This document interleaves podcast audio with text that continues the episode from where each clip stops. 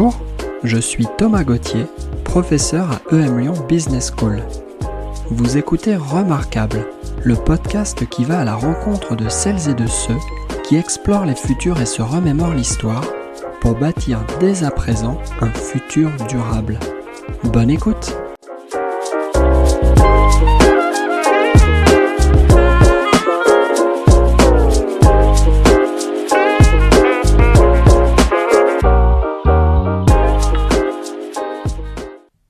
Jorion est un anthropologue, expert financier, essayiste, chroniqueur et professeur associé à l'Université catholique de Lille. Tour à tour fonctionnaire des Nations Unies, chercheur en intelligence artificielle, acteur du développement du trading à haute fréquence, il a également participé aux travaux du groupe de réflexion pour une économie positive, présidé par Jacques Attali. Dans son ouvrage Comment sauver le genre humain, publié en 2020, Paul Jorion a envisagé l'extinction éventuelle de notre espèce et il a passé en revue les moyens à mobiliser pour un indispensable sursaut. Bonjour Paul. Bonjour. Alors ça y est, vous y voilà, vous faites face à l'oracle et vous savez que cet oracle va répondre à vos questions sur l'avenir et vous répondra à tous les coups juste. Est-ce que vous pouvez nous dire par quelle question vous souhaiteriez commencer votre échange avec cet oracle? Ah bien oui, tout à fait, parce que une question qui se pose en ce moment, c'est est-ce que cette guerre, cette guerre d'invasion par la Russie de la de l'Ukraine, est-ce que cette guerre va se transformer en guerre thermonucléaire? Euh, alors là, ma question ne porte pas sur les 10 ans à venir, sur les 20 ans à venir, euh, elle porte sur les, semaines à venir, les jours. Espérons que ce ne soit pas sur les jours à venir. Espérons que, voilà, que, les Russes ne recourent pas, comme ils le menacent depuis quoi, 3-4 semaines, de recourir à, ce serait bien entendu un événement extraordinaire depuis, depuis 1945, de recourir à une, arme nucléaire euh, tactique. Donc ma première question, c'est tout de suite euh, Madame l'oracle, dites-nous tout de suite pour les jours qui viennent, est-ce que cette guerre va se transformer en guerre thermonucléaire? Euh, Le risque n'étant pas, je dirais, ridicule. Je sais, bon, moi j'appartiens au mode occidental, je sais que nous minimisons un petit peu euh, quand les Russes parlent de ça, on dit oui, bluff, etc. Euh, mais quand on en est à un niveau de bluff on se dit euh, bombe nucléaire, oui, oui, ou non, la, question, oui, est une question préoccupante. il y a certains d'entre nous qui, que ça empêche de dormir la nuit, je dirais à très juste titre. Donc, première question, est-ce que cela va devenir une guerre thermonucléaire Alors, je vous propose peut-être euh, de, continuer euh, le questionnement euh, à l'oracle et on reviendra sur ce sujet thermonucléaire dont vous parlez et dont effectivement les actualités regorgent ces jours-ci avec des menaces qui sont sans cesse croissantes par rapport à la veille. Deuxième tour devant l'oracle, deuxième question, deuxième sujet peut-être que vous souhaiteriez aborder. Qu'est-ce que vous lui demandez désormais?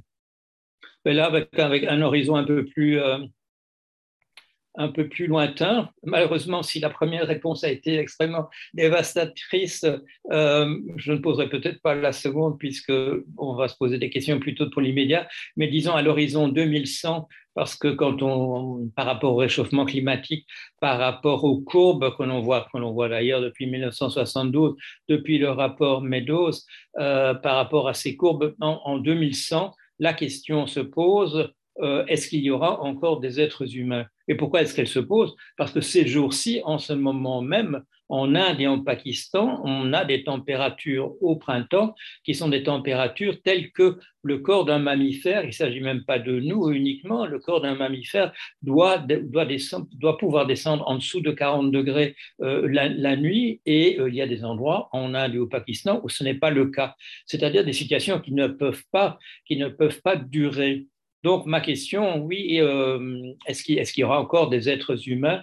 On pourrait poser la question de, manière plus générale, des mammifères, ou, bien, euh, c'est assez l'avenir que certains nous, prédisent, ou bien les seuls mammifères qu'il existera encore seront-ils dans des terriers puisque ça, ce serait quand même une réponse possible euh, quand on verra venir, je dirais, ce qui se profile à, l'horizon.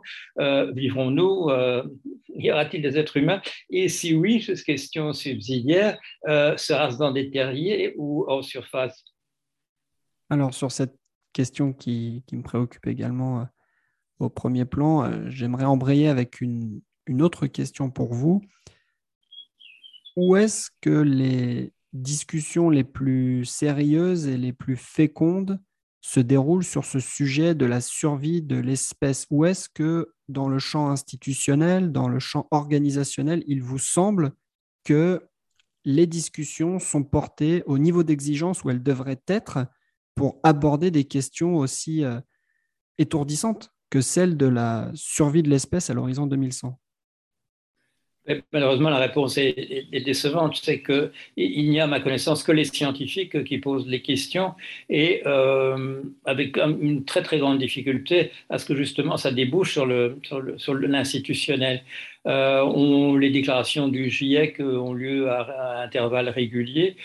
On organise voilà, des, des événements, la COP ceci, COP, COP cela, à, à ce propos, et les mesures qui sont prises sont des mesures, je dirais, de, de simple, de simple surface. On le GIEC nous dit qu'il y a des problèmes à résoudre, des problèmes irréversibles qui vont aboutir, déboucher sur des situations irréversibles à l'horizon 2025. Et les gouvernements font des, déclarations solennelles qu'ils euh, s'occuperont sérieusement de ces, de ces, questions bien avant 2050. On, est, on, est, on, est, dans des mondes absolument différents. Et la raison, on la connaît, euh, dans des élections dans nos pays démocratiques, euh, les questions qui fâchent, on, les évite. On les évite. Euh, la, France vient de passer par une élection présidentielle, elle entre dans des élections législatives. Les, les partis ont des, ont des programmes c'est un des lecteurs de mon blog qui, faisait, remarquer autour de lui euh, que dans des propositions que j'ai faites moi en 2017 euh, sur l'indispensable, euh, qu'aucune de ces propositions se trouve dans le programme même d'un seul des partis qui se proposent aux électeurs. On ne veut pas fâcher l'électeur, donc on lui propose des mesurettes. Malheureusement, on est dans, un monde où les mesurettes ne sont plus possibles. Il y, a, il y a une dizaine d'années, même une quinzaine d'années, que, que, Jacques Attali, dans un de ses livres voilà, de, futurologie, avait dit quand on se rendra compte de la difficulté des problèmes, il n'y aura plus que des régimes autoritaires qui auront encore la capacité de prendre les mesures qu'il faut. Bon, il disait ça il y a 15 ans. Euh, est-ce qu'on a, même entendu cela? Euh, Probablement non. Euh, on me dit que j'ai changé d'avis. Je dirais que ma vue est devenue plus pessimiste entre le moment où, en 2016, où je publie un livre qui s'appelle Le dernier qui s'en va éteindre la lumière, et on me dit Mais vous avez changé d'avis sur certaines questions, vous n'êtes plus aussi optimiste. Mais il s'est passé six ans six ans sans que rien n'ait été fait dans cette direction-là. Un intérêt poli, un intérêt poli. Je, sais moi que ce livre a été essentiellement lu en Chine. Je le sais parce qu'un auteur peut évaluer l'intérêt pour son livre par les droits d'auteur qui lui sont, qui lui sont versés. Il est, il est, dommage, il est dommage que je dirais au moins la moitié de mes lecteurs étaient simplement chinois. Alors, je ne sais pas si les, Chinois en tiennent compte, mais de leur côté, ils ont un régime autoritaire qui ne présente pas que des, avantages, mais qui fait quand même que quand des amis me disent on s'est rendu en Chine dans une grande tournée euh, pour aller voir les endroits les plus dévastés par le, du point de vue écologique, et quand nous sommes arrivés là, nous arrivons dans un endroit où depuis déjà trois ou quatre ans, euh, des millions d'arbres ont été plantés. Pourquoi? Parce que l'information ne vient pas suffisamment rapidement chez nous. Mais les Chinois, et en ce moment même, et ça ne pose pas, ça pose des problèmes bien entendu considérables, une recours, euh, volontiers à des, mesures autoritaires. Euh, le confinement en ce moment à, Shanghai, à Pékin, etc. Nous, disons, nous disons, et je dirais à juste titre par rapport à nos valeurs, on ne peut pas faire des choses comme ça chez nous. Mais est-ce qu'il ne viendra pas un jour où il faudra le faire? J'ai un fils qui vit dans une de ces 126 communes dont on vient de déclarer qu'elles étaient particulièrement menacées par, euh, la montée des eaux. Et quand on voit ça, on dit, bon, 126 communes, c'est tout à fait extraordinaire. Mais le vrai chiffre, les, 126 communes, ce sont celles qui se sont déclarées volontaires à entrer dans un plan euh, où on va essayer de prendre le taureau par les cornes. Mais c'est sur un total de 870 ou quelque chose comme ça. Ça veut dire qu'il y a, de l'ordre de 600 communes qui ne vont pas prendre les mesures que le gouvernement propose de faire avec son aide, etc. 600 sur les 800, nous nous réjouissons des, des qui le font, comme nous nous réjouissons qu'il y a des, poubelles, jaunes et des poubelles noires qu'on peut trier, etc. Mais qu'est-ce que ça représente dans l'ensemble? Qu'est-ce que le, plastique qu'on trie qu'on arrive à, trier dans les poubelles, qu'est-ce que ça représente comme fraction de, de ce qui se retrouve n'importe où, n'importe comment dans des décharges, ou alors comme on le voit, aller, aller constituer d'énormes boules au milieu des océans? Vous nous avez ramené là énormément d'informations et euh, je, vais, je vais tâcher de, de, continuer la discussion avec vous sur ces différents contenus.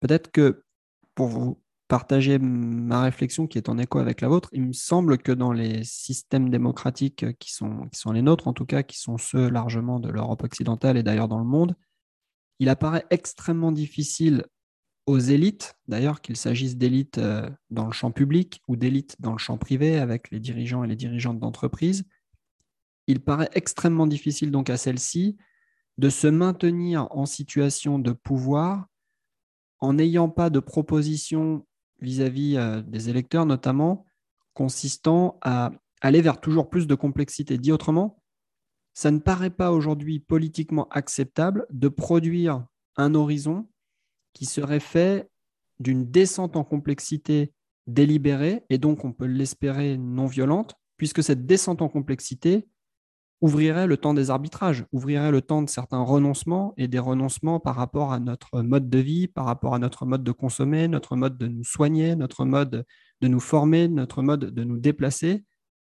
Qu'est-ce qu'il y a à dire sur, sur cette impossibilité de faire quelque part machine arrière dans la montée qui paraît inexorable en complexité dans les sociétés contemporaines. Est-ce qu'il y a une marche arrière en complexité selon vous?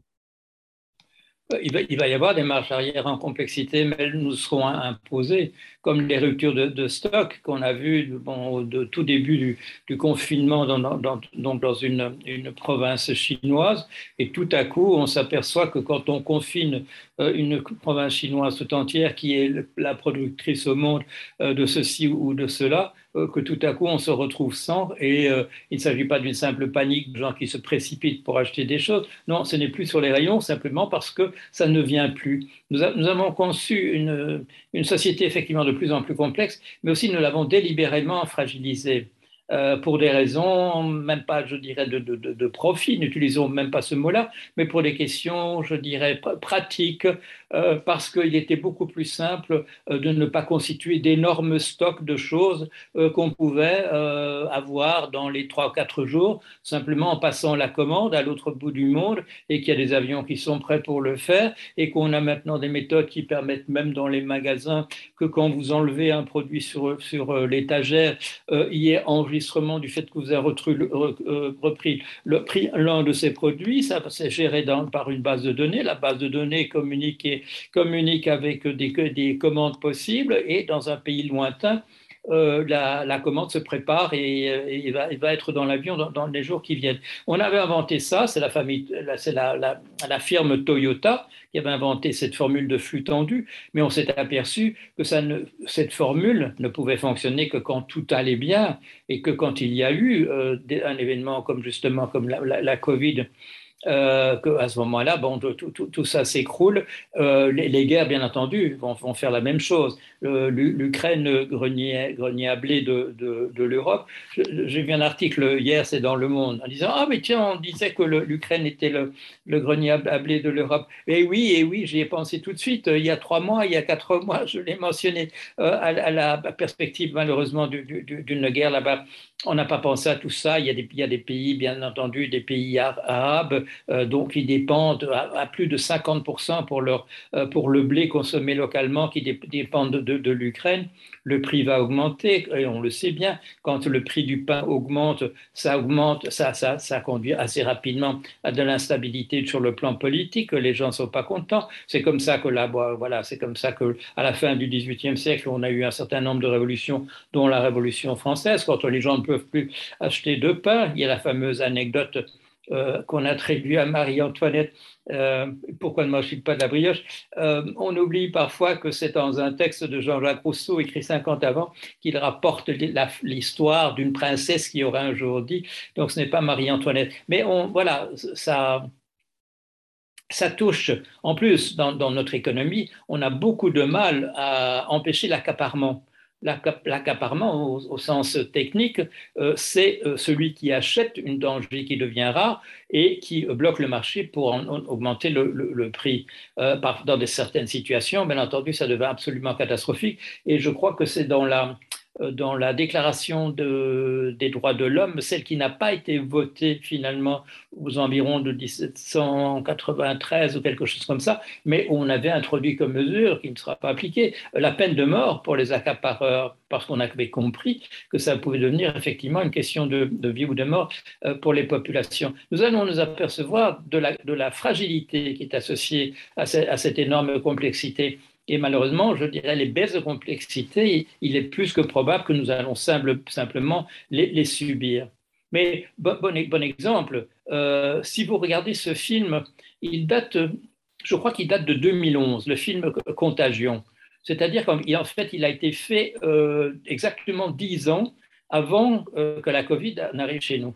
Or, ce film est pratiquement, quand on le regarde maintenant, c'est pratiquement un documentaire. Tout a été prévu. Il y a même un personnage qui incarne celui du, docteur, il sera celui chez nous du docteur Raoult. Euh, il, y a, tout est là. Les, gens qui refusent de se faire vacciner, euh, les manifestations, euh, les, les, pénuries de type divers, etc.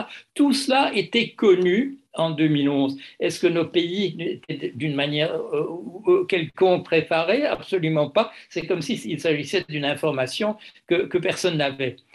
Tous les gens qui ont vu ce film, qui était un film à succès en 2011, savaient exactement ce qui allait se passer, mais ça n'a pas atteint le niveau des gouvernements. Au niveau des gouvernements, on détruisait des stocks de masques en disant on n'aura jamais besoin de ça. Euh, nos systèmes ne sont pas préparés euh, pour la, grandeur, euh, la grandeur euh, du, de la menace qui se dessine devant nous. J'avais j'avais introduit, je crois que c'était même avant le, ce livre de 2016, cette idée du soliton, soliton qui est une vague accélérate et qui n'a pas de raison particulière, sauf que euh, les phénomènes d'onde font qu'une une vague peut se constituer de plusieurs autres vagues qui vont la, rencontrer, que tout à coup, il y aura une vague beaucoup plus grande euh, qui va surprendre. Qui va surprendre. Ça m'est arrivé à, la voile, tout à coup, dans une mer tout à fait plate, de voir arriver une dénivellation qui devait être de l'ordre de 3-4 mètres. Euh, c'est une énorme surprise. Et je ne connaissais pas encore à l'époque le mot de soliton, mais c'est ça. Et là, nous, sommes véritablement dans un, soliton. Il y a toutes ces menaces d'ordre climatique et, autres, montée des, eaux. Euh, il y a euh, la complexité elle-même qui nous dépasse, et j'en avais fait le deuxième facteur du, du soliton, c'est-à-dire que nous confions de plus en plus. On dit un jour, on demandera à l'intelligence artificielle de résoudre nos problèmes. Cela fait très longtemps déjà, depuis les gros ordinateurs de la fin des années 40, que nous confions nos décisions à la machine sans comprendre exactement de, quoi il s'agit. Alors, on ne comprend peut-être pas ce que je veux dire, mais on, a commencé à mettre toutes les données économiques dans des grands systèmes d'équations euh, dont on, perdait, le, je dirais, le, fil. On ne savait plus exactement comment, comment ça, ça, fonctionnait. Et troisième, troisième élément du soliton, et ça, bon, c'est mon expérience voilà, de 18 ans dans, la banque qui m'avait conduit à l'introduire comme le troisième élément, un système euh, euh, financier et un système économique qui ne sont pas qui sont des, qui sont des survivances en fait du XVIIIe siècle et qui ne sont pas du tout outillés pour les, les situations dans lesquelles on se trouve. Euh, pour quelqu'un qui a été comme moi dans, la banque assez longtemps, quand vous regardez la déclaration officielle d'un banquier central, euh, vous apercevez que ces personnes, euh, et, c'est par manque de, connaissances générales, c'est pas eux spécifiquement, c'est que ces gens n'ont pas la maîtrise de la situation. On va essayer ceci, l'inflation va, va, monter, on va augmenter les taux. Si on demande à ces banquiers centraux pourquoi est-ce qu'on va augmenter les taux pour comme une manière de juguler euh, l'inflation, ils vous diront simplement ça a marché comme M. Volcker l'a fait dans, les années 80. J'écoutais cette Madame Yellen. Madame Yellen est maintenant ministre des Finances. À l'époque, elle était à la tête de la Banque centrale américaine, la Federal Reserve. Elle a fait, elle a fait un raisonnement devant, elle a fait un exposé elle a employé ce qu'on appelle la courbe de Phillips.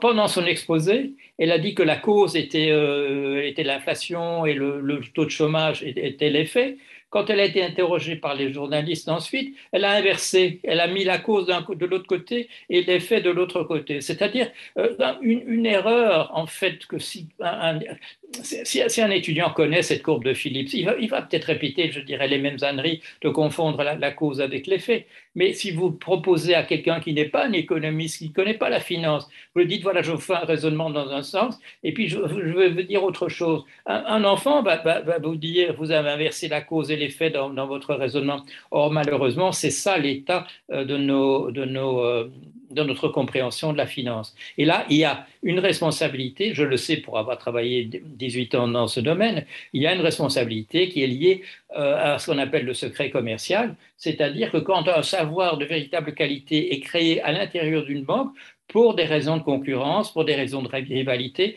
pour ne pas donner également un avantage aux concurrents, on ne le diffuse pas votre patron, quand vous dites, quand vous dites avec un camarade, oh, on a trouvé un truc important, est-ce qu'on n'écrirait pas un article, peut-être dans une revue scientifique? Le patron vous dit, bon, j'ai rencontré ça combien de fois? Euh, Surtout pas, surtout pas. Si, on le publie dans la revue, les autres le sauront également. Le résultat, un savoir qui n'est pas à la hauteur de ce qu'il pourrait être. J'aimerais qu'on revienne un tout petit instant sur votre exemple du film euh, Contagion et d'autres exemples mmh. que vous avez abordés également. En fait, ça me fait penser à toute la réflexion, je crois, de Bergson sur euh, la dichotomie entre le réel et le possible. Et mmh. il me paraît extrêmement difficile de faire pleinement prendre conscience à des dirigeants, notamment, de la possibilité de différents futurs. La prospective, elle est là a priori pour euh, produire différents futurs, pour s'en servir ensuite comme euh, de trames de fond qui permettent de comprendre autrement le présent. Mais croire en impossible ne paraît envisageable qu'une fois que ce possible est devenu réel. Et Bergson nous dit le réel, en fait, précède le possible. C'est lui qui rend possible de tout temps quelque chose qui était là. Comment, selon vous, quel peut être un mécanisme ou quels pourraient être des mécanismes qui pourraient euh, donner un statut plus sérieux, finalement, à différents futurs plutôt que ces futurs restent des lettres mortes. Euh, vous avez euh, fait partie des rares personnes à avoir anticipé la crise de 2008. Comment est-ce que l'on hisse des futurs possibles qui ont été produits de manière rigoureuse, basés sur l'intuition, l'observation, le raisonnement? Comment est-ce qu'on les hisse à la hauteur d'objets qui deviennent euh, des outils d'aide à la décision publique et non pas des regrets que l'on a une fois que le réel a finalement actualisé le possible? La raison, c'est parce que, et ça, je dirais, c'est une constante dans l'histoire des, êtres humains, euh, les mondes ne, comprennent pas euh, ce que l'état euh, actuel de, la science. Il y, a, une expérience qui avait été un, des grands historiens philosophe des sciences, Paul Feyerabend, rapporte dans un de ses livres, il rapporte l'expérience suivante. On demande à des professeurs de lycée en, Allemagne, on leur pose une petite question de, physique. Il y a un bateau qui passe sous un pont, mais il y a aussi un personnage sur le pont. Euh, le personnage en haut du mât euh, du bateau et celui sur le pont simultanément vont faire tomber un boulet Va-t-il tomber au même endroit sur le pont du bateau en déplacement? Et sinon, pourquoi vont-ils se trouver à un autre endroit? Plus de la moitié des professeurs de lycée ont donné la mauvaise réponse. Ils ont donné la, réponse dans le système d'Aristote, ils n'ont pas donné, euh, par rapport à la loi de l'inertie, ils n'ont pas donné celle de Galilée. Celle de Galilée est connue depuis, euh, quand on a fait l'expérience, depuis quatre siècles pas, ce n'est pas encore entré dans les représentations. Dans les années 60, 70, 80, etc., on commence à comprendre euh, ce qu'on appelle les dynamiques euh, discrètes non, linéaires. Voilà, on appelle ça aussi théorie du chaos, des attracteurs étranges, etc. C'est-à-dire qu'on s'aperçoit que dans l'avenir, il n'y a pas que des plages d'inconnaissables, il n'y a pas que du contingent. L'avenir, par rapport au présent qu'on connaît, a des qualités différentes. J'avais écrit un article, ça devait être, c'était à la fin des années 80, je crois que c'est un article de 88 ou, ou quelque chose comme ça. J'avais appelé ça, à l'époque où on découvrait ces choses-là, les nervures du chaos. Et pourquoi l'expression de nervure Pour prendre l'image d'une feuille, il y a des endroits dans la feuille qui vous paraissent voilà, de la même homogène, euh, voilà. mais il y a des endroits où il y a des nervures, il y a quelque chose qui est plus solide, il y a quelque chose qui peut nous donner l'image d'une représentation de l'avenir où il y a des, des nervures. Et c'est ça qui permet à un certain nombre de personnes, non pas d'être des prophètes, comme on les, appelle avec, je dirais, un peu de mépris, mais au contraire de s'intéresser à ces nervures et de dire euh, euh, de dire à certaines époques euh, est-ce qu'il va y avoir un krach boursier et de dire je n'en sais rien parce qu'il y a tellement de facteurs en ce moment qui, qui, rendent très difficile de faire une prévision. Mais à d'autres moments de dire il y a une ligne continue qui vient d'un secteur qui est un secteur, je dirais, euh, minime, minime dans l'économie américaine, le secteur des subprimes. Prêter de l'argent pour acheter des maisons à des gens qui sont, pauvres. Bon, ça ne représente pas grand-chose véritablement dans, l'économie américaine en chiffres si ce n'est qu'il y a une ligne directe entre cela, le fait qu'on titrise ces prêts, que ces, que prêts titrisés vont à l'intérieur des portefeuilles des banques et à des endroits privilégiés plutôt que de les vendre à des clients parce que les calculs qu'on fait, les calculs de risque montrent que ce sont des produits à la fois très très peu risqués et avec des taux d'intérêt importants. Donc il y a une ligne qui va de, voilà de ce monsieur qui a pas assez d'argent pour ça pour ça mais pour acheter une maison mais qui va trouver une compagnie une, banque qui va le faire parce qu'elle est dans une logique de pyramide, une logique de cavalerie. Il y a un lien entre cela et, euh, et une catastrophe au, au, niveau financier. Alors, euh, cette idée voilà, qui date bon, des années 80, euh, oui, années 70, années 80, elle n'est pas encore véritablement dans les représentations de nos scientifiques.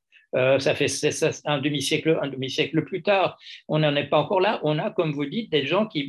Moi, j'ai vu des gens de bonne foi à des, à des colloques ou à des conférences où j'étais invité comme invité d'honneur et cette autre personne aussi euh, qui, euh, qui intervenait après moi, qui disait avec un petit sourire, mais tout le monde sait que ce n'était pas prévisible. L'air de dire c'était un coup de chance de votre de votre part. Cette personne n'avait pas les connaissances, je dirais, que nous avons maintenant en physique, pour comprendre que si, bien sûr, c'était possible et que ce n'était pas l'équivalent de lire dans du mar de café, que c'était simplement de comprendre euh, comment nos systèmes physiques euh, euh, fonctionnent, comme vous le faites vous-même quand vous parlez en termes de complexité croissante. La complexité ne croît pas à la même vitesse partout. Euh, quand, quand, M. Greenspan, à la tête de la, Fédérale Réserve, dit euh, il y a un certain différentiel dans le prix des maisons par rapport aux, choses qui se passent dans le secteur des services, qui s'explique simplement par le fait que l'informatisation, la numérisation n'a pas de conséquences aussi immédiates dans la construction neuve euh, qu'elle a dans, le, dans, dans, les bureaux où on emploie euh, à ce moment-là, où on commence à utiliser de manière systématique des traitements de texte. Il a raison. C'est un monsieur qui se trompe par ailleurs sur beaucoup de choses en économie, mais là, il a raison de, dire ça. Il le voit, il le voit. Mais ça, malheureusement, non. Nos, dirigeants ont souvent encore une, représentation voilà, du monde comme fait de futurs contingents, comme on disait au, au Moyen Âge, c'est-à-dire où tout ça se vaut, tout est possible. Euh, il est possible que les, Russes euh, recourent à l'arme thermonucléaire, mais euh, il est possible aussi qu'ils ne le fassent pas. Et tout ça dépend un petit peu de. C'est toujours cette représentation de l'avenir comme jouer au dé. Non, non, non.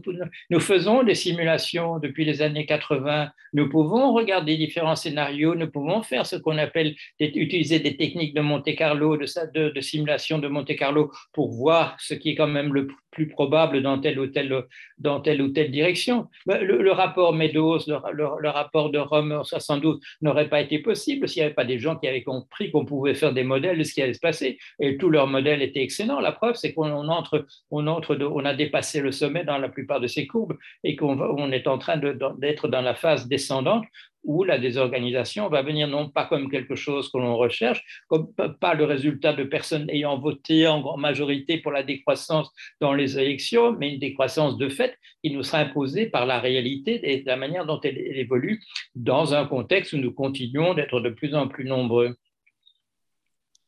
Vous avez parlé du, rapport Meadows qui fête, je crois, cette année ses, 50 ans. Et je trouve mmh. assez intéressant d'ailleurs que sur cette période de temps, sur cette longue période de temps, l'approche euh, par la dynamique des systèmes, l'approche par un certain nombre de déterminants physiques ait été reléguée euh, au deuxième plan derrière une approche euh, plus économique, peut-être faite de récits sur le fonctionnement de la société et de l'économie qui n'intègrent pas pleinement ces déterminants physiques qui nous reviennent quelque part au visage, dont nous parle très bien le GIEC avec une méthode scientifique pour exprimer un certain nombre de faits.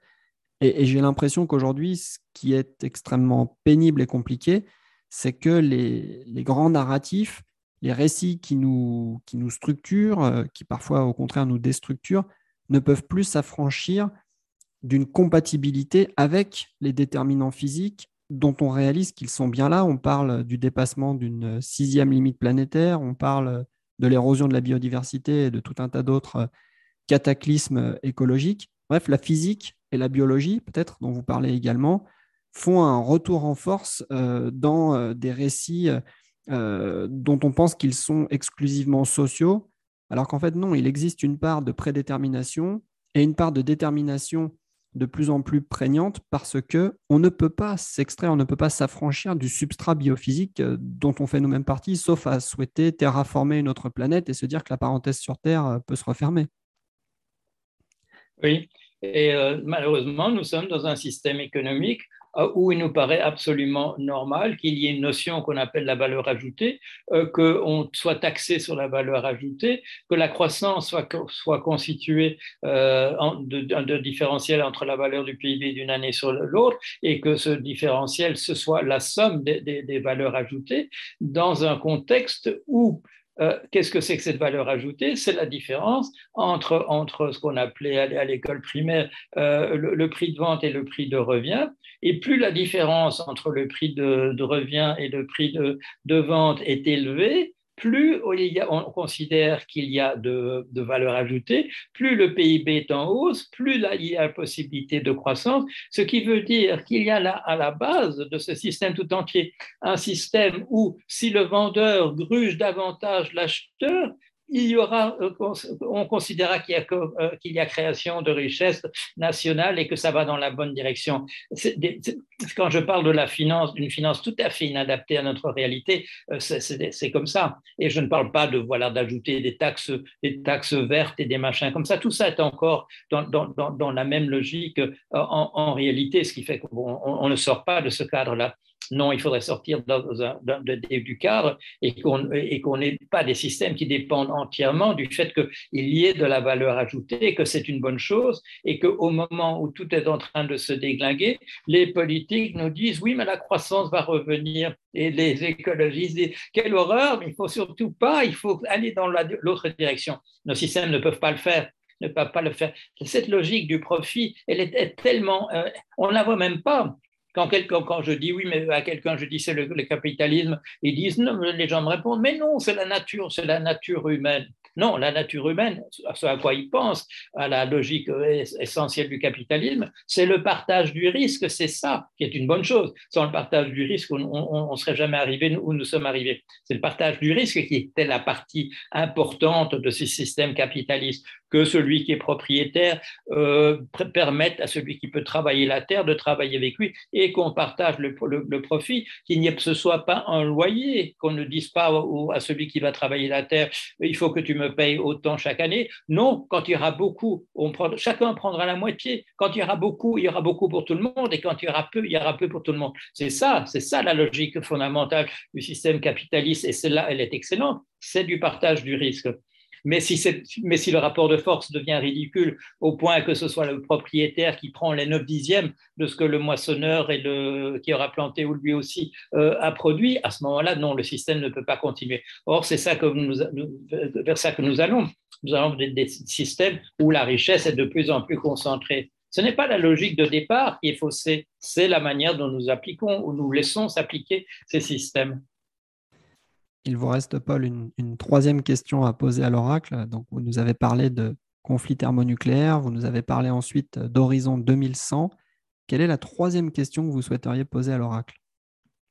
Là, c'est une question, un peu plus intellectuelle parce que j'aurais épuisé celles qui sont vraiment vitales pour le, pour le genre humain. C'est lié au fait que, bon, à la fin des années 80, on a eu l'amabilité de me recruter. Alors, bon, c'était vraiment une question de hasard. On m'a recruté, ce n'était pas un hasard qu'on s'adresse à moi, mais c'était un, un, petit peu hasard qu'on permette à quelqu'un qui n'avait pas travailler dans ce domaine-là de l'intelligence artificielle qu'on l'invite, je me suis commencé à, je commencé à m'intéresser euh, vraiment euh, très fort à la possibilité que au cas où nous révélions, nous, êtres humains trop fragiles, la possibilité que nous transmettions un héritage qui est l'héritage de la culture humaine, de cette complexité dont on parlait tout à l'heure, que nous la transmettions à des êtres plus robustes que nous. Bon, euh, c'est euh, Martin Rees, euh, l'astronome royal britannique, qui, a, dit un jour, et il, il avait bien raison, ne pense, vous pensez vraiment des créatures qui doivent respirer toutes les quatre secondes un air non pollué, qui doivent toutes les heures boire une eau qui ne soit pas contaminée, qui soit potable, qui doivent manger ce qu'on appelle des aliments assimilables, etc. Vous croyez vraiment qu'une une espèce comme celle-là est véritablement solide et robuste? Est-ce qu'elle va pouvoir vivre indéfiniment? Il avait raison de dire ça. Et ah, sur quoi est-ce qu'il attirait l'attention? Sur la possibilité que notre technologie, qui est un, miracle de ce que nous avons pu inventer comme espèce, nous permet de créer des, créatures plus, plus robustes qui n'ont pas besoin de boire. De boire Il y a, des, euh, des, outils d'exploration sur la planète Mars en ce moment qui n'ont pas besoin de boire de l'eau, qui n'ont pas besoin de respirer, euh, qui sont là et qui font un boulot extraordinaire. Alors, j'ai commencé à m'intéresser à, ce domaine à cette époque-là, et j'y reviens. J'y reviens un peu malgré moi, mais avec très grand plaisir, parce qu'on me considère maintenant comme un pionnier sur un certain nombre de, choses, parce que j'avais proposé des, des systèmes fondés sur une, une simulation de l'humain davantage que simplement, je dirais, des recettes d'ingénieurs, c'est-à-dire mettre une dynamique d'affect à l'intérieur du système, de tenir compte de ce que a pu dire la psychanalyse sur le fonctionnement des êtres humains, qu'il faut qu'il y ait une instance un petit peu comme l'inconscient, qu'il faut un peu comme un moi qui dirige ces choses, mais qu'il faut aussi un, sur, un surmoi qui soit, euh, qui opère une sorte de transition, qui fasse des choix, qui filtre entre ce que l'inconscient propose et ce que le moi euh, décidera de faire ensuite. Ce sont des choses qui sont assez évidentes, mais qui n'avaient jamais été entre, entre 1990, quand j'ai arrêté de travailler dans ce domaine-là, maintenant, qui n'avait jamais été mise, en, mise en, application. On n'avait pas cherché de ce côté-là. On commence à le faire maintenant, c'est pour ça qu'on vient très gentiment me rechercher, ce qui me fait très plaisir. Et on peut, l'environnement permet d'aller beaucoup plus vite maintenant des outils graphiques, il fallait les inventer soi-même. Pour représenter un, réseau, il fallait faire un petit logiciel soi-même pour le faire. Maintenant, ça existe, vous pouvez mettre n'importe quel type de données et il y a une représentation en trois dimensions, même en davantage de dimensions, que vous pouvez produire. Quand vous parliez de manière, je dirais, tout à fait abstraite, que peut-être un robot qui parlerait de telle manière, on aurait le sentiment qu'il y a l'équivalent d'une conscience en lui. Maintenant, des petits robots comme ça, vous pouvez les acheter sous forme de modules, vous pouvez les simuler sur l'ordinateur c'est très très facile. Donc, ma, troisième question, ce sera la suivante. Est-ce que nous parviendrons, euh, nous, êtres humains, à établir véritablement des colonies, je dirais, pérennes qui resteraient euh, sur d'autres planètes? Est-ce que nous arriverons à transmettre à des machines autonomes l'essentiel de nos cultures humaines? Nous savons maintenant quoi, un robot qui lit entièrement Wikipédia et qui sait entièrement tout ce qu'il y a dans Wikipédia, nous savons, nous savons le faire. Mais est-ce qu'il peut prendre des décisions à partir de là? Non, là, on n'est pas encore là. Alors cette question, elle ouvre euh, un nombre euh, incalculable de perspectives. En la formulant, vous avez fait quelques allers-retours aussi avec euh, l'histoire, y compris avec votre histoire personnelle, vos intérêts précurseurs sur ces questions d'intelligence artificielle et d'interaction homme-machine, homme-robot. Le lien est tout trouvé du coup avec la deuxième partie de notre échange. Je vous propose maintenant de regarder dans le rétroviseur, de regarder l'histoire et euh, si vous le voulez bien, de nous rapporter dans cette histoire peut-être deux ou trois événements qui, d'après vous, doivent nous servir aujourd'hui de leçon pour euh, nous orienter dans le présent et pour bâtir l'avenir. Qu'est-ce que l'histoire peut nous amener aujourd'hui en 2022 Oui. Euh, et, là, le premier événement que je vais mentionner sera sans doute un, peu inattendu. celui auquel je voudrais réfléchir, c'est, il m'est venu en lisant un livre de Jeffrey Lloyd qui est un spécialiste de la culture grecque ancienne. Euh, et dans, ce livre, c'est un livre qui a dû paraître dans les années 70 ou 80, euh, il disait la chose suivante. Quelle est la différence essentielle entre la Chine ancienne et le monde euh, antique, occidental? Et comme vous le savez, du point de vue de la technologie, euh, la technologie occidentale n'a dépassé la technologie d'origine chinoise qu'aux alentours du XVIIe ou du XVIIIe siècle. Et si elle peut le faire, c'est essentiellement avec, avec des emprunts, des emprunts d'inventions qui avaient été faites en Chine comme de mettre le, gouvernail des tambours, celui qui est dans l'axe du, bateau. Euh, on vous parle, voilà, bien sûr, de la, poudre à canon, mais la boussole, le papier, euh, il y a Marco Polo nous avait rapporté les pâtes, alimentaires. Euh, la, Chine était beaucoup plus avancée. Mais, dit Lloyd, il s'est passé quelque chose au XVIIe, au XVIIIe siècle qui est la conséquence du fait qu'il n'y a pas eu en Chine un personnage équivalent à Aristote. C'est-à-dire que nous avons, nous, en Occident, nous avons bénéficié de manière extraordinaire, et ça, on ne s'en rend pas entièrement compte, du fait qu'au IVe siècle avant Jésus-Christ, il y a un personnage qui a fait la synthèse de tout le savoir connu. Et non seulement il l'a fait, mais il l'a fait d'une manière magistrale. Euh, il, parle du. Quand il parle du fonctionnement euh, de l'être humain, il, il, propose un modèle connexionniste comme celui qu'on utilise maintenant en intelligence artificielle. Aristote ne s'est trompé qu'à un seul endroit, c'est dans sa représentation, justement, on en parlait tout à l'heure, de la loi de l'inertie. Là, il s'est trompé et Galilée est venu avec, la version correcte. Mais nous avons pu, effectivement, entre le 4e siècle avant Jésus-Christ la période de déclin de, l'Empire romain, l'invention de l'université moderne, et vous le savez, dans l'université moderne, inventée au XIe, XIIe siècle, il y a deux savoirs. Il y a le savoir de l'Église, celui écrit dans, dans l'Ancien et dans le Nouveau Testament, pour tout ce qui est de l'ordre du spirituel, du surnaturel, et pour tout le reste, c'est confié entièrement à la pensée d'Aristote, qui est considéré comme ayant fait cette synthèse extraordinaire. Et c'est vrai que sa synthèse est absolument extraordinaire. Il utilise la même théorie de, de la proportion pour expliquer la justice, pour expliquer le raisonnement par le syllogisme. Il l'utilise aussi même pour produire un, modèle correct que j'ai eu la chance de ressusciter de la formation des prix. Tout ça se trouve chez, Aristote. Et euh, au 14e, pardon, au 15e siècle, quand l'Empire romain d'Orient euh, tombe en 1453, nous récupérons encore des tas de manuscrits encore inconnus euh, pour du monde occidental d'Aristote. On peut encore compléter le, système. Mais c'est l'époque où vont apparaître les premiers vrais physiciens, les astronomes, les Tycho Brahe, les Kepler, les, Galilée, effectivement. Et là, la, physique va démarrer euh, euh, comme produisant ce qui va être une science qui pourrait être une science appliquée. Et ça, les Chinois ne l'ont pas.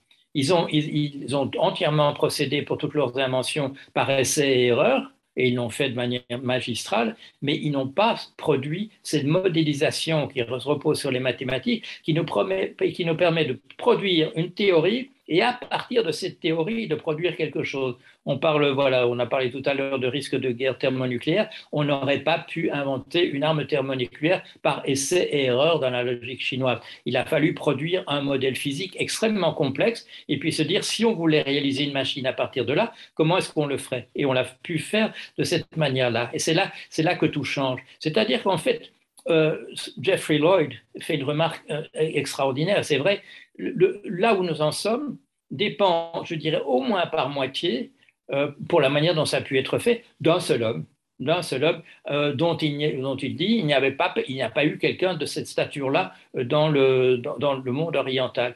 Et, difficulté aussi, puisque tout ça repose sur un modèle de la proportion que Aristote emprunte à son, à son ami Eudoxe, il n'y a pas la possibilité dans la langue chinoise à proprement parler de faire des, des choses de l'ordre du syllogisme.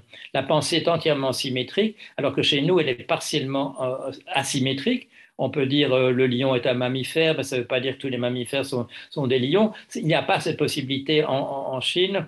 Euh, la langue ne s'y prête pas. Il faut dire lion, mammifère, et puis manifester un certain silence ou ajouter une certaine particule pour donner l'idée que la relation va dans un sens plutôt que l'autre. L'outil n'est pas inscrit dans, la langue. Euh, les, Chinois, les Japonais, les Coréens ne découvriront cette possibilité-là qu'en adoptant des langues comme les nôtres. Donc, première chose dans l'histoire, le, fait qu'un seul homme, un seul homme et ses élèves, puisqu'on sait que les textes qui nous sont, qui nous sont venus, ce sont des notes d'étudiants, un seul homme et ses élèves nous a donné plus de la moitié euh, de ce qui, a été nécessaire pour nous euh, pour produire la technologie que nous avons aujourd'hui.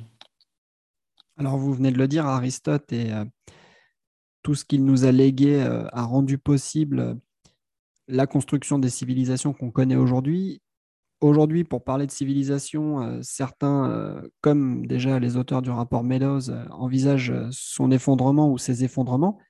Est-ce qu'il y a aujourd'hui, en 2022, des écoles de pensée, des approches intellectuelles, des efforts euh, cognitifs qui sont, selon vous, à la hauteur de ce qu'ont été ceux d'Aristote? Est-ce qu'aujourd'hui, on a des, signes euh, avant-coureurs d'une pensée euh, qui se hisserait à la hauteur de la pensée aristotélicienne je, dirais heureusement oui, parce que je lis heureusement des articles tous les jours euh, montrant que les choses sont en train de, se faire. Je lisais, c'était hier, un, article sur des expériences qui sont, qui sont faites et qui montrent que notre représentation du photon comme étant une particule est une simplification énorme parce qu'on arrive à, produire des sortes d'ondes de, euh, ayant, euh, étant à la limite de produire une masse et qui sont en fait, je dirais, le matériau brut dont les, euh, dont, les photons sont constitués. On, on, on avancerait très vite, ça c'est formidable. On produit des, ingénieurs, des scientifiques en, très très grande quantité, à peu près partout. Mais on le disait tout à l'heure, avant que cette, les, professeurs, voilà, les professeurs de lycée en Allemagne en sont encore au modèle d'Aristote sur la dynamique, alors qu'ils devraient être au modèle de, Galilée quatre, siècles plus tard. Euh, nous n'avons pas le temps, malheureusement, pour que ces, ces, nouvelles idées diffusent suffisamment rapidement dans nos sociétés. Comme par exemple, euh, moi je suis convaincu que, que, Stephen Wolfram est véritablement dans la bonne direction pour, pour reformuler entièrement la manière dont on, on, fait la physique, mais on est encore, encore très loin d'enseigner ça dans, dans, les écoles. Or, le, le, temps manque, il faut, aller, il faut aller très très vite. Non, euh, c'est ça qui est extraordinaire. Et c'est pour ça que cette idée qui paraît un peu ridicule quand, pour les, certaines personnes qui m'écoutent, euh, cette, cette idée qu'il est essentiel même si nous n'arrivons pas à survivre en tant qu'espèce beaucoup plus longtemps à la surface de la Terre, que ce message ne soit pas perdu, que cette complexité, comme vous dites, que, cette connaissance, qui est en fait une, voilà, une, euh, complexité euh, condensée, sous la forme de formules symboliques, mais qui sont interprétables éventuellement par, des gens à qui on, aurait donné le système, que ce soit pas perdu pour, pour l'univers. Bon, l'univers, bien entendu, n'a pas, contrairement à ce que disait Schelling, n'a pas une conscience de lui-même, mais je crois que c'est important pour nous de montrer que, que ce que nous avons fait, nous, sommes, des monstres en tant qu'êtres humains, mais nous sommes aussi des, génies, et que cela au moins euh, ne, soit pas entièrement perdu pour cet univers, que ça puisse éventuellement être retrouvé par d'autres. Il y en a peut-être d'autres ailleurs qui sont déjà beaucoup plus loin que nous sur toutes ces questions, mais ça me paraît une tâche qui mérite euh, qu'on s'y consacre. Et euh, bon, il y a un certain nombre de farfelus qui partagent mon, point de vue. Je sais, c'est un point de vue qui n'est pas qui n'est pas fort pas partagé. Mais vous me donniez, la, vous m'avez tendu, je dirais vraiment la perche pour un autre événement qui me paraît essentiel, c'est d'empêcher l'effondrement, c'est la chute de, de, l'Empire romain. Euh, pourquoi? Parce que nous comprenons, un peu comme nous, avons vu ce qu'a pu faire l'Empire romain, ça, a, atteint une surface tout à fait considérable. Euh, on, a, commencé à comprendre un certain nombre de, choses. On a commencé à faire des, architectures euh, qui n'étaient plus simplement, je dirais, sur la quantité de pierres euh, mises, mais on, a commencé à comprendre quel était le minimum de matériaux à, mettre. Les, monuments, il suffit de, visiter le, le, le, Panthéon, pas le Panthéon à Paris, mais le Panthéon à Rome pour voir voilà, qu'il y a déjà des produits qui sont faits. Donc c'est une culture qui a produit énormément de choses, moins, moins de philosophes euh, que les Grecs, mais toute cette structure s'est effondrée finalement sur un nombre relativement court d'années. Et là, ça nous ramène à notre problème actuel, et vous avez pratiquement, je dirais déjà dit ce que je vais dire maintenant, mais quand Joseph Tainter s'intéresse, je crois que c'est à la fin des années 80, début des années 90, s'intéresse à la chute de l'Empire Maya, il nous, donne, voilà, ça n'a pas été écrit pour être qu'on y réfléchisse aujourd'hui. Aujourd'hui, on peut y réfléchir, que se passe-t-il dans ce monde, euh, monde d'écroulement du système maya et qui s'applique aussi, on le comprend rapidement, également au système romain de, manière assez simple, dans nos sociétés qui sont inégalitaires, quand, ça commence à aller très mal, ce sont les plus pauvres qui payent les pots cassés en premier. Ils sont au premier rang pour voir les conséquences. Ils, deviennent des migrants, ils sont sur les routes, ils doivent se, presser à la frontière d'un autre pays pour essayer de continuer à survivre avec leur famille, avec leurs bagages et tout ça. Et ce sont eux qui payent les pots cassés en premier. Les élites sont beaucoup mieux protégées. Si bien que quand un système s'effondre, les élites peuvent, pendant encore des années, ne pas véritablement s'en rendre compte se dire ce sont les pauvres, ce sont les pauvres parce qu'ils ne sont pas très très malins, parce qu'ils ne savent pas euh, qu'il suffit de traverser la rue pour trouver un, bon emploi. Euh, c'est une question un peu de quotient intellectuel, alors qu'on ne voit pas que c'est le système lui-même qui est en train de s'écrouler. Si bien que, au moment où ces élites financières et économiques et autres euh, commencent à se ressentir les difficultés qui sont liées, il peut être beaucoup trop tard parce qu'elles ont été protégées par l'organisation sociale même contre la, vision de ses conséquences. Regardez ce qu'on écrit dans les, euh, journaux australiens, quand, les, prévisions météo, comme ça a été le cas il y a, deux ans, aux prévisions météo, on vous montre la carte de l'Australie et on n'a plus assez de nuances de rouge pour mettre sur la carte ça veut dire qu'il y a quelque chose qui est en train de disparaître. On voit des cartes du même ordre ces jours-ci en, Inde et au Pakistan. Mais ce sont, voilà, c'est en Inde et au Pakistan. Euh, on en entend parler un peu plus quand c'est l'Australie, parce que c'est des gens plus riches. Euh, moi, moi j'ai visité, j'habitais la Californie pendant 12 ans. Je visitais des endroits où on disait, où, je demandais aux gens, est-ce qu'il n'y a pas de problème ici? Ils disaient, on aimerait bien que ça s'arrête de pleuvoir de temps en temps. Ces endroits-là, maintenant, ont été, il y a un an, il y a deux ans, ont été complètement dévastés par des incendies parce qu'il ne pleut plus parce qu'il y a 18 mois qu'il n'a pas plu en, Californie, qu'on interdit aux gens d'arroser leur pelouse, on leur avait permis encore de le faire une fois par mois, ça va, être terminé. La rivière Colorado euh, qui alimentait le Nevada, euh, l'Arizona, euh, peut-être encore le Nouveau-Mexique et la Californie, il n'y a, plus d'eau, il n'y a plus d'eau dedans, il n'y a plus d'eau. ce monde est en train de ce monde de, voilà, de la côte ouest des États-Unis est en train de se désertifier à, tout, à toute allure. Et on dit, euh, il y a encore des, gens qui vous disent, j'ai eu ça dans une discussion l'autre jour, euh, oui, mais enfin, vous savez bien, monsieur, quand même, que, que ces événements sont des événements cinquantenaires, que ça n'arrive qu'une fois tous les 50 ans. Ça n'arrivait qu'une fois tous les 50 ans entre 1700 et, 1900.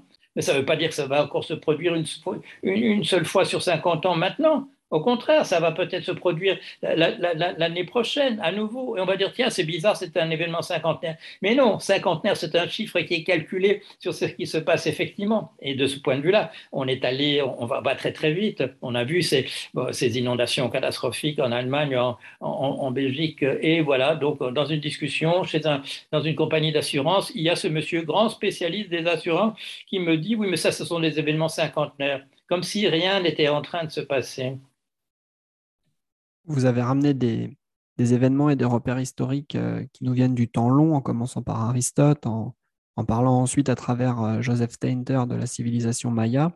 Mmh. Moi, il me semble, pour compléter ce que vous avez dit, que il nous est extrêmement difficile en tant qu'espèce de saisir que l'on est peut-être, euh, je dirais même vraisemblablement ou très probablement rentré dans ce que l'on peut appeler une parenthèse, une parenthèse énergétique il y a deux siècles. Or, nous sommes biologiquement les produits de plusieurs milliers d'années d'évolution. Et la question que je me pose, du coup, je vous la pose, elle n'était pas au menu.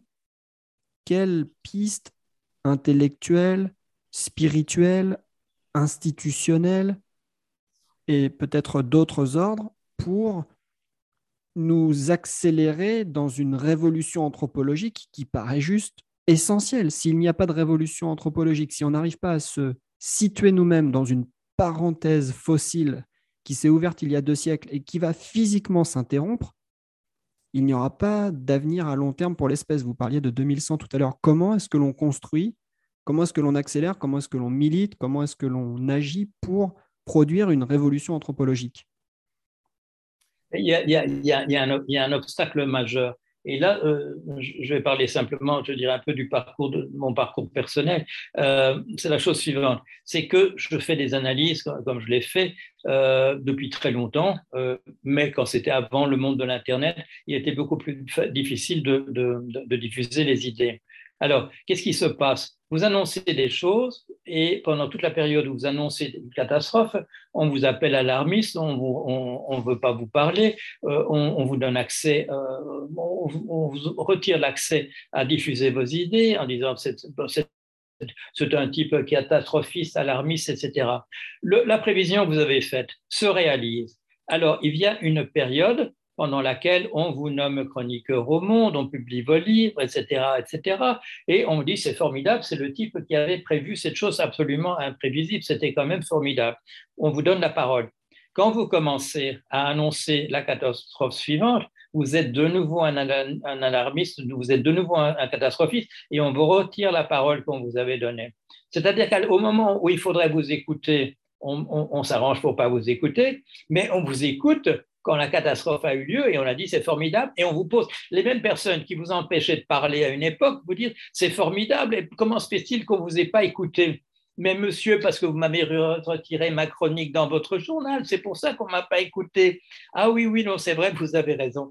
Euh, c'est le paradoxe c'est ce fameux tableau du 19e siècle qui est, euh, je crois que je l'ai vu il n'y a pas très longtemps au musée d'Orsay, euh, le porteur de mauvaises nouvelles. Bon, le pharaon est là allongé sur sa couche et le, porteur de mauvaises nouvelles, il est là avec euh, sa tête dans une flaque de sang.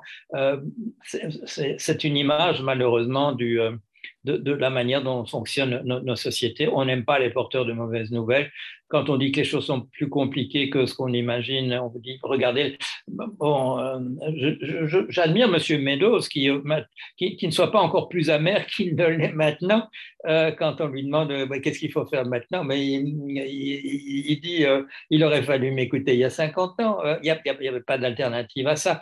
Malheureusement, nos sociétés ne sont pas faites pour ça. on pourrait dire d'une certaine manière, c'est écrit dans l'espèce. Hein.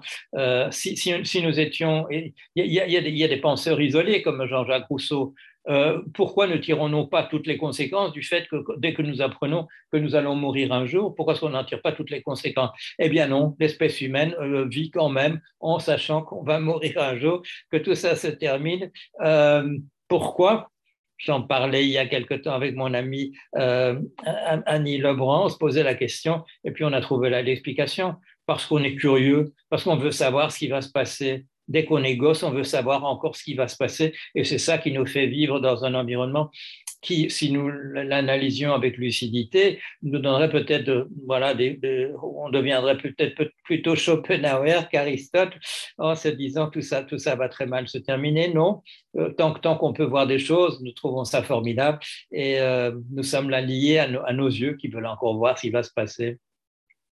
Avec ce que vous venez de dire, on arrive tout naturellement à la fin de l'entretien. La dernière question que je souhaitais vous poser, Paul Jorion, racontez-nous un petit peu à travers vos différentes activités. Vous avez parlé de blog, vous avez parlé de chronique, vous avez parlé d'intervention, vous avez parlé de votre travail d'auteur. Racontez-nous comment vous vous efforcez d'accorder vos pensées et vos actes. Ça se passe comment la construction euh, intellectuelle et pratique euh, de Paul Jorion dans ces différentes activités? C'est-à-dire qu'on peut, peut tirer des conséquences de cette, de cette réflexion en termes de nervures du chaos, qu'il y a du chaos et qu'il y a des nervures. C'est-à-dire qu'il y a des endroits où on a plus de pouvoir qu'à d'autres. Bon, euh, en particulier, chacun le sait, quand on, dans, les, dans, les, périodes, je dirais, où il ne se passe pas grand-chose au plan politique, les gens peuvent se débattre pour essayer d'imposer leurs idées, ça ne donne pas grand-chose. Mais on le voit aussi quand on analyse des périodes révolutionnaires, et nous avons, voilà, en France, nous avons quand même, je dirais, une énorme documentation sur la Révolution française. Là, on voit des individus euh, qui apparaissent et qui font une différence énorme. C'est justement mon, ami euh, Annie Lebrun qui me disait, est-ce que la nuit du 4 août, la nuit des 4 août, quand on abolit les, privilèges, c'est comme c'est un, un, tournant. Bon, ce ne sera pas appliqué tout de suite, mais c'est un tournant dans la, dans la réflexion justement de ces révolutionnaires. Est-ce qu'elle me dit, elle me dit, est-ce que vous avez lu les discours dans l'ordre? Et je dis non. Bon. Euh, et alors je me suis mis à lire les discours dans l'ordre. Pourquoi est-ce qu'il y avait quelque chose d'important là-dedans? Parce qu'il est clair que le premier discours qui est tenu, il est clair que c'est un texte qui est lu Bon, et en plus, on a un témoin de l'époque qui, d'ailleurs qui annote tout ça et qui est quelqu'un qui est absolument effaré parce qu'il est en train de se passer et du coup son indignation est très grande et qui nous donne beaucoup de détails. Le premier discours qui est tenu, c'est un discours qui est entièrement euh, lu. Le second, on s'aperçoit, il y a déjà des références qui sont faites à ce qui a été dit par le précédent. Et quand on arrive au dernier, c'est absolument improvisé. On le voit, c'est plus un texte qui est lu. Il y a une dynamique qui est en train de se créer. C'est-à-dire que tous ces personnages dont on, a encore le nom, euh, l'Aiguillon, euh, Bonaparte, euh, pardon, Beauharnais, beau-frère de l'autre, etc. Tous ces personnages sont, là, mais ils sont dans une, ils, ne s'attendaient pas à, changer l'histoire. Bon, ce sont la plupart sont bien entendu des, aristocrates, mais ils, ils n'allaient pas là pour changer le monde. Mais ça s'est fait leur présence, elle là, a fait une différence. Et ça, je crois qu'il faut que chacun se rende compte à sa propre échelle il y a des choses que je peux faire. Et bien entendu, je ne parle, pas de choses qu'il faut faire, bien entendu, comme trier les déchets, des choses comme ça. Mais il y a pour chacun quelque chose où on peut pousser dans la, bonne direction. Et ça, ça demande, je dirais, peut-être un peu d'entraînement, de se dire euh, euh, quelle influence puis-je avoir en ce moment même sur ceci, sur ceci ou cela? Et là, euh, je dirais que depuis que j'ai compris ça, j'essaie d'en tirer parti j'essaie d'en tirer parti de manière stratégique en disant,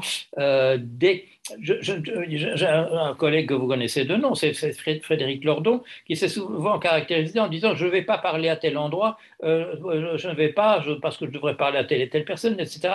Ça, je n'ai jamais fait. J'ai toujours considéré qu'il il y avait sûrement quelque chose à faire euh, partout où on me donnait la parole. C'était bon de l'apprendre et d'essayer de faire passer une partie de ce message qui est un, message bon, qui, est, qui, est, loin d'être optimiste. C'est un, message de lucidité, je le qualifie comme ça, euh, mais qui vous permet justement à tout moment de comprendre ce qu'on peut faire et pas faire, et surtout de ne pas laisser passer des opportunités. Et ça, je le dis souvent à, mes étudiants, quand ils me disent oui, on m'a proposé ceci, mais enfin j'ai plutôt envie de faire quelque chose. Je, dis, je dis non, je dis non. Le monde est en train de vous dire quelque chose, le monde est en train de vous dire on a besoin de vous à tel endroit. Vous avez peut-être cette idée préétablie que c'est euh, c'est un autre endroit que vous devez aller, mais écoutez cela, écoutez ça. Et bon, ça c'est à partir de ma, ma propre expérience. Je peux dire c'est une coïncidence qu'on m'a fait venir en, intelligence artificielle. Je peux dire c'est une coïncidence qu'on m'a fait venir euh, de, ou travailler aux Nations Unies ou bien ensuite dans la banque. Non, non, non, c'était c'était des gens qui ressentaient le besoin de faire venir des gens comme moi à cet endroit-là pour faire changer les choses. Et rétrospectivement, c'était le, le, calcul était bon et c'est ça qui m'a permis à moi de me retrouver à des tas d'endroits euh, que je dirais inattendus, mais à être parmi les pionnier euh, de ce qu'on appelle maintenant le, trading à, haute fréquence, des, choses de, cet ordre-là, d'être parmi les premières équipes euh, d'intelligence artificielle, d'être les premiers à faire des projets de développement en Afrique de telle et telle manière. Euh, c'est ça. en fait, il ne suffit pas de réfléchir où est-ce que je pourrais faire telle chose, il faut écouter ce que le monde vous dit à tel et tel moment. Et ça, c'est un message, je me souviens, c'était à Saint-Étienne, euh, où juste avant l'exposé, on m'a dit, vous savez, nos étudiants sont un peu déprimés, etc. J'ai dit, non, vous verrez, ils ne le seront plus après mon exposé parce que je vais attirer leur attention sur le fait que des, périodes qui paraissent un peu chaotiques sont aussi des périodes qui permettent aux individus de se réaliser sans doute davantage qu'à des périodes beaucoup plus euh, étales, euh, mais qui peuvent être beaucoup plus mornes du côté de, la vie des individus. Je retiens de ce que vous venez de dire, c'est qu'il il euh, faut accepter finalement la nature euh, émergente du monde dans lequel on est. Euh, certes, avoir des idées, certes, avoir des repères, certes, avoir une boussole et des envies particulières, mais aussi être en écoute, comme vous l'avez dit, du monde qui se fait, qui se fait chaque jour et qui se fait de manière pour partie prévisible, mais pour partie aussi imprévisible. Accepter aussi que l'intervention qu'on peut avoir dans le monde, justement, c'est une intervention dont on doit certainement parfaire la qualité, dont on doit polir les contours, mais dont on ne doit pas forcément anticiper parfaitement quelles en seront les conséquences. On crée des espaces, en fait, vous créez des espaces pour que les esprits pensent peut-être le monde autrement, agissent autrement dans le monde, et vous ne cherchez pas à maîtriser l'étendue de ce que votre intervention va pouvoir signifier pour un auditoire, pour des étudiants.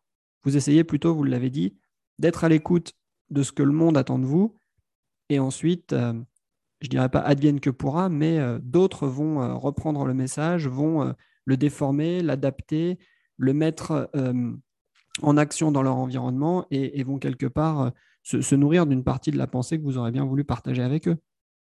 Oui, il y a, une expression de l'époque des hippies, tuned in, être, être, être en résonance avec, avec le système. Et ça, ça peut être exprimé autrement. Quand, quand, Hegel parle voilà, des, des, des, hommes, parce qu'à l'époque, il, il, prend trois exemples d'hommes, donc euh, Alexandre, César euh, et, et, Napoléon, euh, et qui dit l'expression la différence entre eux et d'autres, c'est qu'ils comprenaient entièrement l'époque qui était la, leur. Et je crois que ça, c'est à la portée de chacun de, comprendre entièrement l'époque qui est, la sienne. il suffit de voir bon, certains des candidats aux élections qui sont, dans une qui sont sur un continent différent et une époque différente que, que, la nôtre. Non, il y a moyen de, il y a moyen de faire beaucoup mieux que cela mais il faut avoir, je dirais, les yeux ouverts et surtout euh, être prêt à ce que la représentation ne doive être plus être des, représentations qui nous viennent des, siècles et qui sont peut-être, voilà, comme on le disait tout à l'heure, en fait entièrement dépassées par l'état de la connaissance maintenant de, de, l'univers physique et de la connaissance qu'on peut avoir du fonctionnement même euh, des, euh, des, êtres humains. C'est pour ça que pour moi, la connaissance de type psychanalytique est, psychanalytique est très importante parce qu'elle donne une représentation beaucoup plus lucide, beaucoup plus réaliste du véritable fonctionnement de l'être humain où euh, tout n'est pas une question de conscience qui, qui a de la volonté à sa disposition, qui a des intentions, qui va réaliser ses intentions.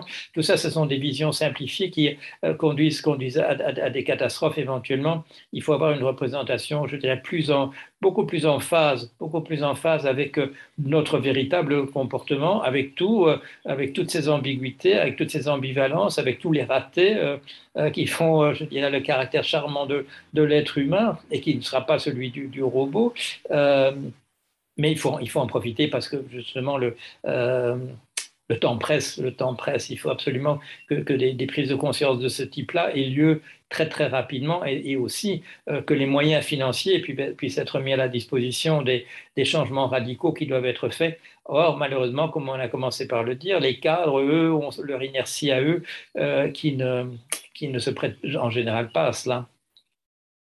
Alors, vous avez partagé avec nous plusieurs questions au sujet de l'avenir.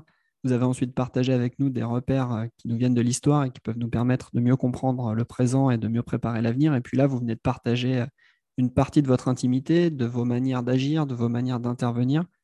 On a passé un petit peu plus d'une heure ensemble. Je tiens à vous remercier, Paul, pour votre disponibilité et j'espère avoir l'occasion de vous recroiser très bientôt. Merci beaucoup. Très volontiers.